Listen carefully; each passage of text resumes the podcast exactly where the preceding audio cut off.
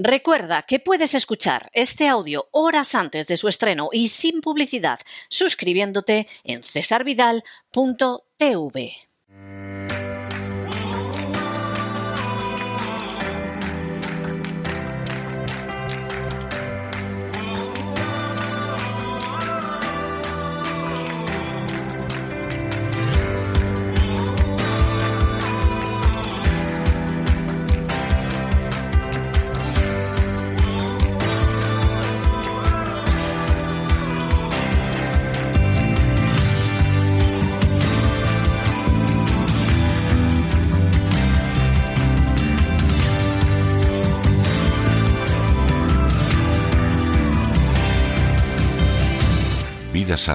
Con Elena Kalinnikova.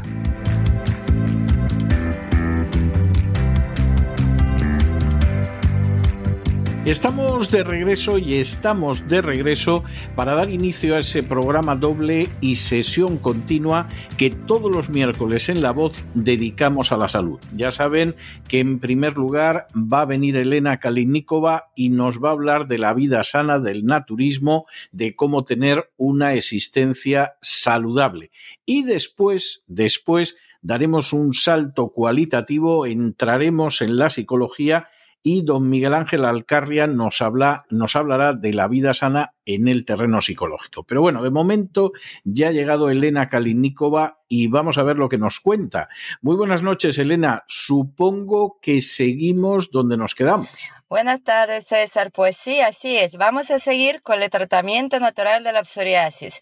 Hemos visto en el programa anterior las causas determinadas hasta la fecha de hoy que hoy vamos a repasarlo a modo de resumen y luego vamos a ver cuál sería el tratamiento apropiado para poder pues apalear los síntomas y ponerlo en el estado latente. Pues a modo de resumen, como ya había dicho, vamos a recordar em, algunas de las causas conocidas de la aparición de la psoriasis, ya que es muy importante entenderlos para poder tratar la psoriasis. Y la causa de su aparición determinada hasta la fecha de hoy es multifactorial y se sigue investigando sobre ello. Vamos primero a ver los hábitos que favorecen la aparición de la psoriasis. Fumar, una dieta inadecuada, la obesidad o el alcohol pueden favorecer la psoriasis al promover la inflamación. Luego los factores que propician la aparición de la psoriasis serían los siguientes. Además del factor hereditario en una parte de los que sufren de la psoriasis, es decir, en uno de los tipos que hemos visto eh, hay, un fuerte factor hereditario, otro muy relevante sin lugar a dudas es el estrés y es el factor más poderoso. También el síndrome del intestino permeable. Ya está demostrado que también es una de las causas de los factores de su aparición. Como hemos dicho, el 90% de los psoriásicos del tipo 1, la enfermedad aparece por primera vez tras una infección estreptocóquica y el virus Epstein-Barr, es decir, uno o la otro los dos. Y además de las infecciones, también se sabe que ciertos medicamentos también pueden causar psoriasis.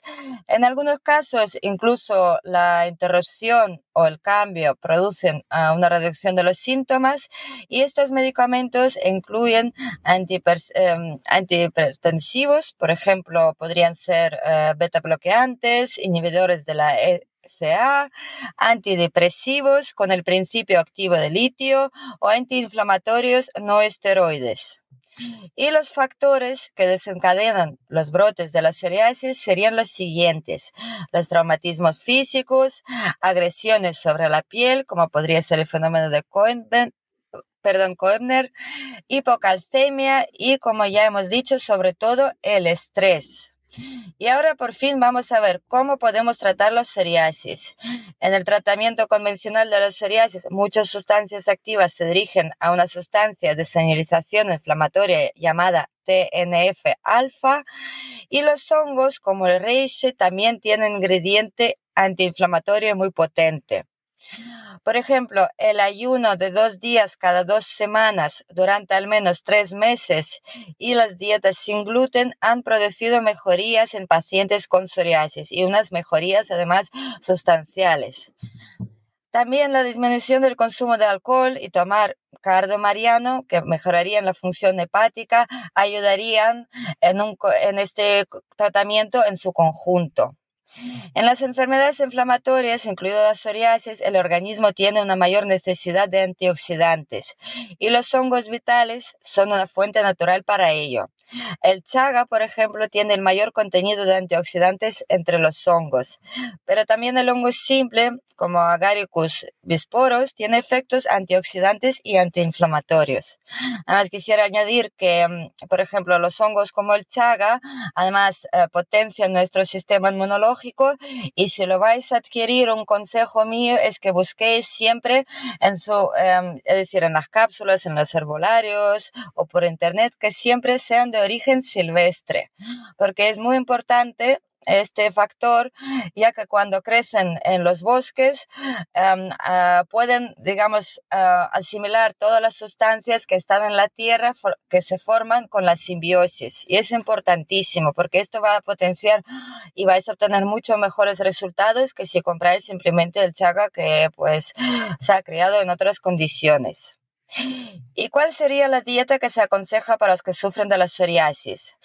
Pues en primer lugar, el consumo alto de ácidos grasos omega 3, el ayuno terapéutico que hemos dicho ya, las dietas bajas en calorías, sobre todo en carbohidratos, y la dieta vegetariana y con el mínimo carbohidratos, eh, como es súper importante también decir que los carbohidratos no son buenos para nada para la psoriasis, muestran efectos beneficiosos en la psoriasis, en su tratamiento. Y algunos pacientes que tienen intolerancia al gluten mejoran después de una dieta libre de gluten, lo que es lógico. Y vamos a ver, la dieta beneficiosa debería ser rica en los siguientes alimentos. En ácidos grasos omega 3, como por ejemplo semillas de linaza y otros. También es importante consumir mucho ácido fólico. Y la fuente de ácido fólico serían las espinacas, col, hoja de nabo, lechuga y hojas verdes en general. También necesitaríamos vitamina A, eh, jugos abundantes en carotenos, como los de zanahoria, col, melón o tomate. Vitamina E también eh, juega su rol importante en este tratamiento, entonces eh, habría que tomar semillas en general. El zinc, esto siempre se aconseja tomar cuando queremos subir nuestras defensas en combinación con otras vitaminas y suplementos o productos de origen natural. Eh, ¿Dónde está el zinc? Pues en los copos de avena, pipas de calabaza, alubias, anacardos sin tostar y un largo etcétera. Luego el selenio. Se encuentra en las acelgas, el ajo, en naranjas, aceite de linaza y de onagra. Y las enzimas también serían muy importantes, sobre todo las de piña, de papaya, Ahí se encuentra la papaína, que favorece la digestión de las proteínas, porque hemos visto que psoriasis también, digamos, los que tienen psoriasis sufren de una digestión incorrecta de las proteínas. También se puede añadir alimentos ricos en solarenos, como los higos, el perejil o la ruda, para asociar a la fototerapia. Y también se aconseja mucho tener unos cuidados especiales que ayudan a mejorar la psoriasis. Por ejemplo, bañarse en agua fría o tibia con jabones suaves, es decir, evitar agua caliente. La aplicación frecuente y periódica de emolientes, especialmente mientras la piel aún esté húmeda, ayuda a mantenerla suave y más controlable la piel psoriásica.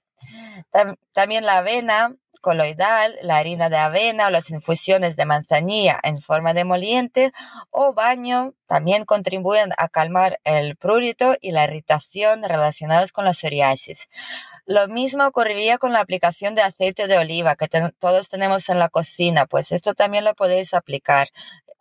Los baños de sol o la cura solar también es bien conocida por su eh, siempre y cuando se utiliza con adaptación progresiva y se ha demostrado ser eficaz para la psoriasis ya que normalmente mejora durante los meses de verano la psoriasis cuando hay una mayor exposición a los rayos solares y la radiación ultravioleta B disminuye la síntesis de ADN y tiene efectos inmunoreguladores que también nos interesaría en este caso.